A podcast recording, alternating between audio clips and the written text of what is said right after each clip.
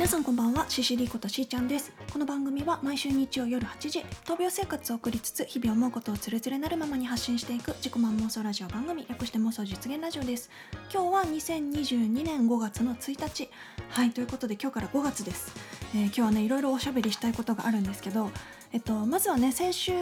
話してたあの政権入院なんですけど今回は、えっと、3泊4日で無事出てこれました。今回ねあの、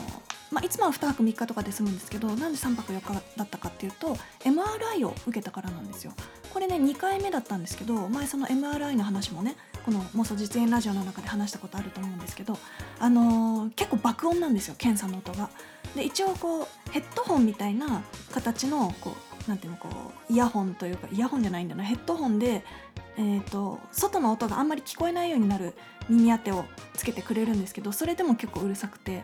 あの至近距離でトラントランペットじゃなかった間違えた。トラックのクラクションがパーパーパーパーってなってるような感じの音なんですが、まあ、あのその爆音の合間合間にあのなんていうんですかこう音声で指示が入るんですよ。こう息を吸ってください吐いてくださいもう一度吸ってくださいそこで止めてください。っていうその吸って吐いてもう一回吸ってそこで止めるっていう指示が検査時間30分から40分ぐらいなんですけどその間にね20回か30回ぐらいその指示が来るんですよ。で最初は緊張感もあるからこう息を吸って吐いてはいもう一回吸ってはい止めてグッみたいなすごい緊張感を持って受けるんだけど多分ね10回15回やってくるともうなんかその指示に従うだけで眠くなっちゃうんですよ。あの言うなれば深呼吸を繰り返すわけなのであの本当に眠れなくなった皆さんちょっとやってみてください。深呼吸。あの吸って吐いて、まあ、止めてはやんなくていいけど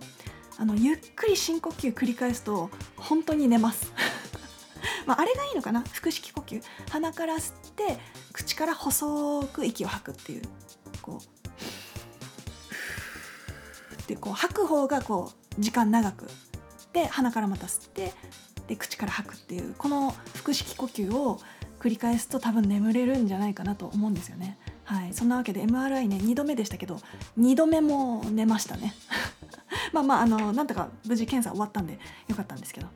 で生検検査結果もね良かったです。はい、ということで本日も始めていきましょう。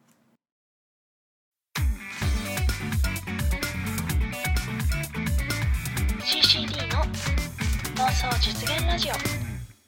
はいということであの生検結果はね良かったっていうか、まあ、前回と変わらずっていう感じかな。あの前回からちょっと拒絶反応出始めてはいたんだけどそこから悪化することはなかったので、はい、あのひとまず維持って感じですね。あの、まあ、グレード 1R っていうものなんですけど、まあ、1R ぐらいだったら普通にあの単位で OK っていうところでそれよりこう上になってくるとちょっと免疫抑制剤を点滴でドサッと体に入れるみたいな処置が始まるからね。パルス療法っていうんだったかな。まあでもそこまでは行かずに済みました。でさ今回3泊4日だったんだけど4人部屋でね今回あのお金のかからない質量質量の差額がないとこだったんで、まあ、ちゃんとタオル持ってってよかったっていう話なんですけどあのまあ4人部屋で3人患者さんがいたんですよ。で私が入院した日えっと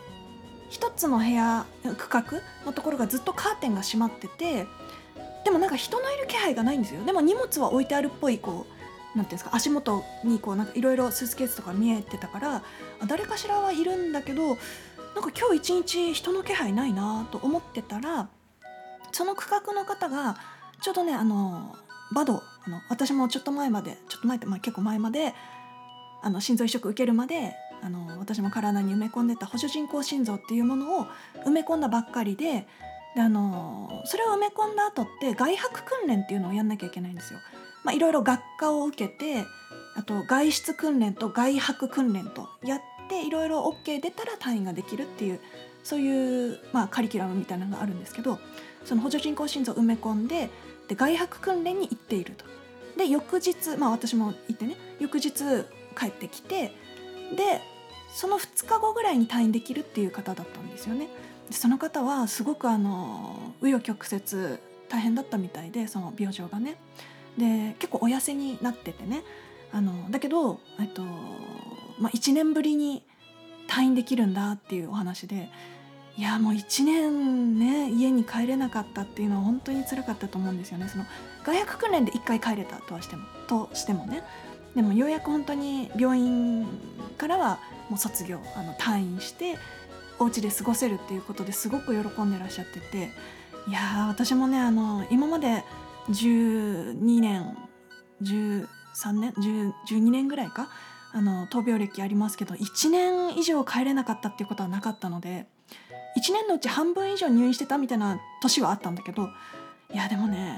嬉しいだろうなと思って本当に。であのもうお一方は私が入院した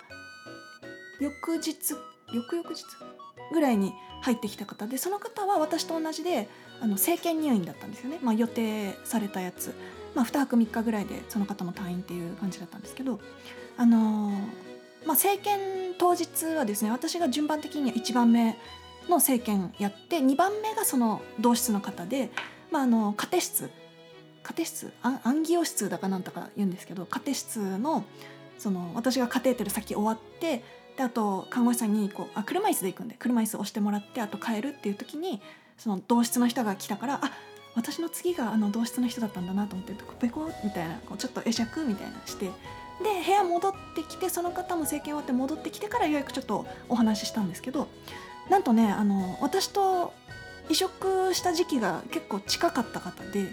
でいろいろお話ししましたね。このあの移植後のこの何ヶ月どうでした？みたいな。でまあこんな感じで家で過ごしてる？とか私の場合はもう仕事再開してて？とかっていうね。はい。あのお仕事については私がもうあの移植手術後2ヶ月半か3ヶ月後ぐらいからはもうあんまりこの辺の細かい話はやめときましょうね。あの、はい、もう復帰してますっていう話したらすごくびっくりされましたね。はい。あのその方はね、えっと、何歳ぐらいだったって言ったかな？60代ぐらいの方で、まあ、でもすごく綺麗な方だったから60代にはとても見えない方だったんだけど、はい、なんかあのお家で結構過ごすことが多いけどやっぱりちょっと出かけたい気持ちはあってとかで私もそれはそうで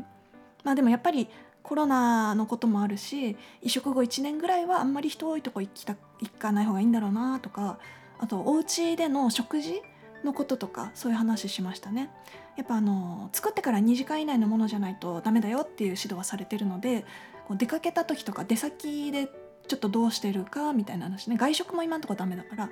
まあ基本的にはこうコンビニでおにぎり買うとかカップ麺とかまあ即席スープみたいなそういうのをでなんとかしてるみたいな話して、うん、っていうねそのまあ3人が3人ともその実は同じ日に退院したんですよ。だからその前日の夜とかその3人でいろいろおしゃべりしたんですけどあのやっぱ家に帰れるって嬉しいよねって話とかあの私とその生検入院で来た方は、まあ、ほんのちょっとの入院だけどでもやっぱ家の方がすごく落ち着くし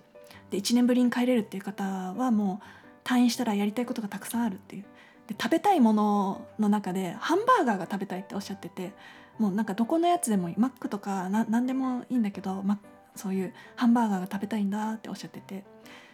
私はラーメンだったかな はいまあでもあの移植後とはいえ一応減塩はねあの心不全で伏せてた頃ほどではないけど、まあ、一応減塩は心がけて食生活を送った方がいいかななんていう話もねしてました。で、えーと、今日もう一個話したいことがあってですね。時間があんまりないかな？大丈夫かな？今日ねようやく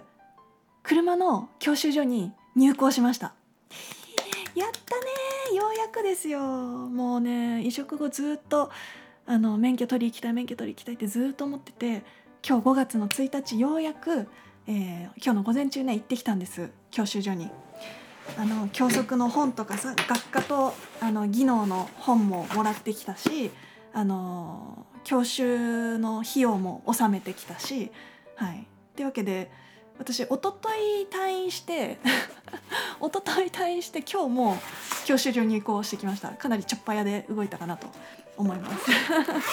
っていうのもねあの一昨日退院してきて昨日うちの父がちょっと出かけた帰りにねついでにその教習所によってあの入校申込書とかあの料金のその表みたいなやつもらってきてくれて、はい、なんか封筒でねもらってきてくれたんであのこれの中見てねあの必要なお金とかを郵便局まで歩いてってこうお金下ろしてきてでいろいろ準備してあの申込書も書いてね。で今日教習所行って今日ねあの適正検査とあのなんだっけ学科の1時間目だけ受けてきました。あとあの技能実習その実際車に乗るのとかは、えー、明日明後日学校休みだからしあさってから開始という感じですね。であの私はねもともとは免許持ってたんですよ。18の時に1回取ってて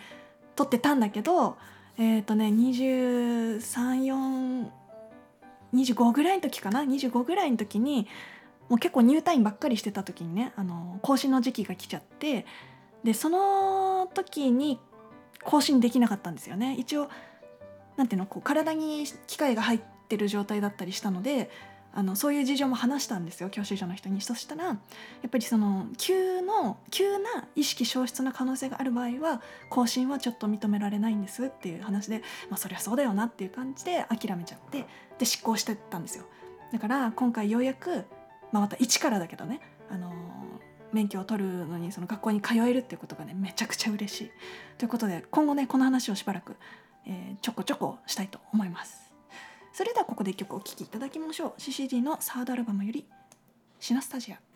さよなら。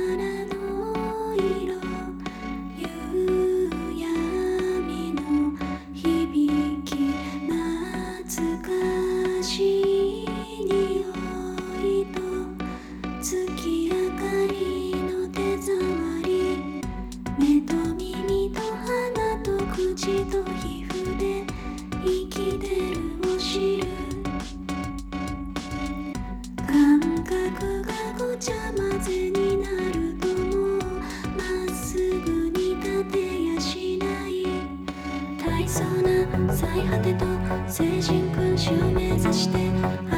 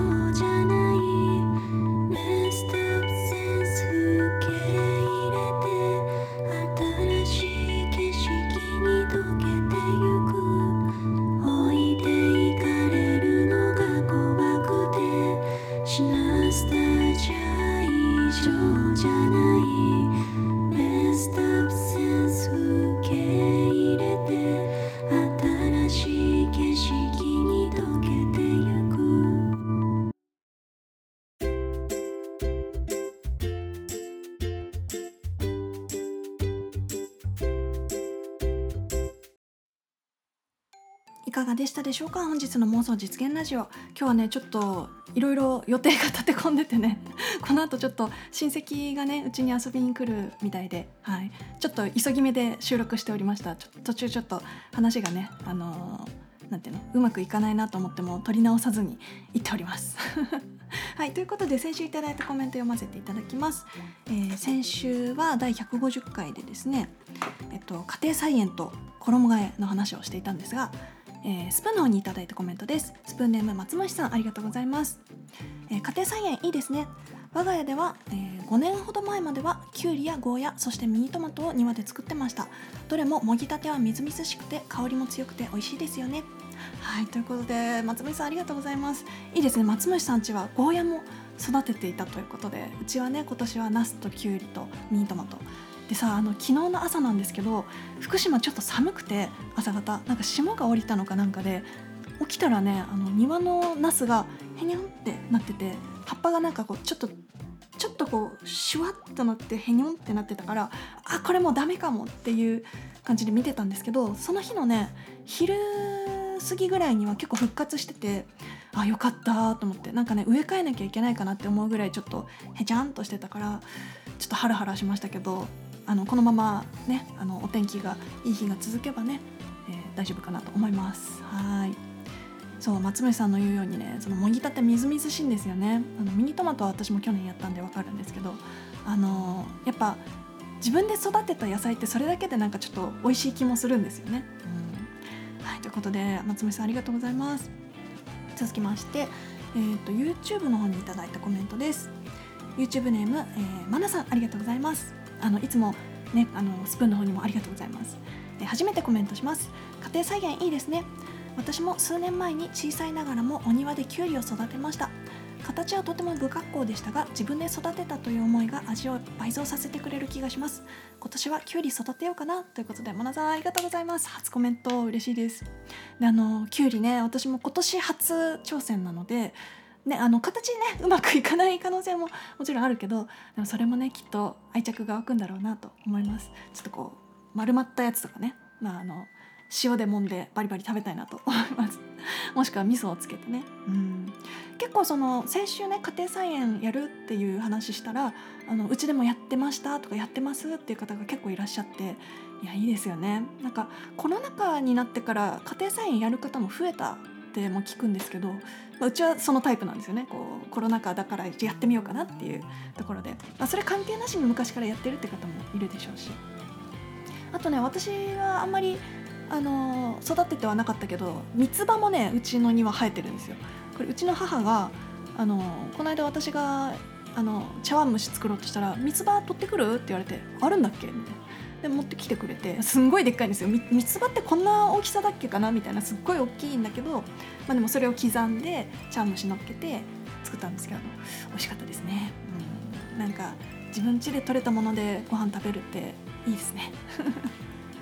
はいということで皆さんありがとうございます。続きまして、えー、横浜ロマンチェリーさんありがとうございます。家庭菜園ですか？いいですね、えー、うちも毎年この時期になるとミニトマトとキュウリ植えてます。え、ですが深夜になるとその実った野菜を目当てにハクビシンとアライグマが食べに来るんですよ。ハクビシンとアライグマすげえ。え、それで動物に食べられないように罠を仕掛けたんです。でも防犯カメラでその罠に驚いて逃げる姿を見てるとなんだかかわいそうでね。しーちゃんさんのところも動物が食べに来たりしますか、自転車やっぱり大きかったようですね。ゆっくり自分にぴったりな自転車が見つかるといいですね。あはは。ということで。はい。横浜ロマンチェリーさんありがとうございます。お名前書いたんですね。で そうそうそう。あのハクビシンとアライグマすごいレアじゃないですか。ちょっと逆に見たいですもん。でうちの周りはねあのそこまで動物来ないんですけどそれこそ野良猫とかそのぐらいで。ただ56年前かなにうちの隣がね空き地だったんですけどその側溝のところにタヌキが巣を作ってその時期その年かな？そのその2年間ぐらいだったと思うんですけどタヌキがねちょこちょこちょこってこう歩いてる姿はちょくちょく見かけてで今ねもう何年も見なくなっちゃったからいなくなっちゃったと思うんですけどタヌキだと思ってちょっと嬉しかったですね。あのうちの庭の方に来たりは全然しなかったですけどあの事故に遭わないようにねってちょっと思いながらね通りかかる時に見かけたらあ今日いい日だなみたいな感じで思ってました。タヌキ見られるのもだいぶねレアだと思うので。でもねその横浜ロマンチェリーさんがあの罠仕掛けたけどその防犯カメラでその罠に驚いて逃げる姿を見てるとなんだかかわいそうっていう。確かにねあの畑をね荒らされるのはもちろん困るけどでもなんか防犯カメラでうわっってこうチコチコチコって逃げてっちゃう様子とかはちょっと心痛みそうですね。確かにね。うん。まああの農家さんとかでねその本当にそれをなりわいとしてる人たちからするとそんなこと言ってる場合じゃないかもしれないけど。いやーなんかこうハクビシンとかアライグマとかその子たち用のご飯を なんか畑からちょっと離れたとこに置いといてあげたりとかしたいくなっちゃいますね。していいのかどうかがわからないんですけどダメかな？ダメかもしれないね。そういう野生動物にご飯をとか。ダメかな？なんかうちの近く、まあ、近くもないんですけど神社があってそこに猫がいっぱいいるんですよ。野良猫ちゃんが。で餌を与えないでくださいっていう看板が結構立っててその神社の中に。でもあげに行く人いるんですって、うん、あげたくなる気持ちはわかる。いやでもね難しいとこですねその辺は、うん。はい、であの横浜チリンさんがね言ってくれたようにその自転車ねあのーうちの兄のロードバイク先週の終わりにねあのやっぱり乗れなかったって話したんですけどその後にねその兄に自転車乗ってって話したらあのサドルをもうちょっとこう下げて前に押し出すみたいな、まあ、サドル自体にねちょっとこう前後に動かすちょっと余分なところがあってそれをやった上に、えー、とハンドルの部分をもうちょっとこう手前にこう短くすることもできるらしいんですよ。でそれを、まあ、やってみてダメだったらもう諦めようって話で、まあ、ちょっとね今兄の調節をしてくれるのを待ってる感じです。うんまあ、ゴールデンウィークにねあのうちに遊びに来たらちょっと見てもらおうかなと思っております。まあ、なんでままだちょっと諦めないではいます。それでもダメならもうしょうがないですね。うん、で今日からね車の教習所も行き始めましたし、はい、あの同時並行で車と自転車と両方乗れたらいいななんて思っております。はいということで、えー、と他にもね、えっと先週の150回にハートコメントギフトをくださったかっちゃんさん松虫さん、え、まなさんココペリさん、うさぎのもかさん横浜ロマンチェリーさん皆さんありがとうございます。ということで本日の妄想実現ラジオはここまで。また来週。バイバーイ。